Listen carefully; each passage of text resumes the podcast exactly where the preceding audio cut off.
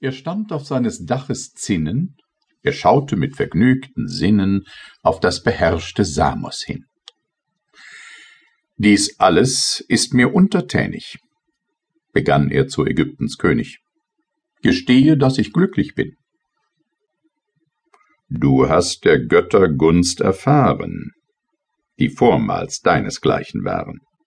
Sie zwingt jetzt deines Zepters Macht. Doch einer lebt noch, sie zu rächen.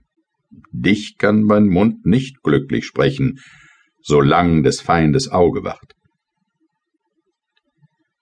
Und eh der König noch geendet, da stellt sich von Milet gesendet ein Bote dem Tyrannen dar.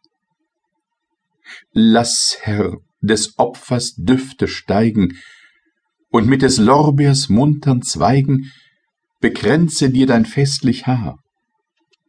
Getroffen sank dein Feind vom Speere, mich sendet mit der frohen Meere dein treuer Feldherr Polydor und nimmt aus einem schwarzen Becken noch blutig zu der beiden Schrecken ein wohlbekanntes Haupt hervor.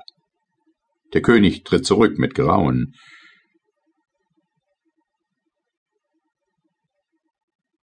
Doch warn ich dich, dem Glück zu trauen.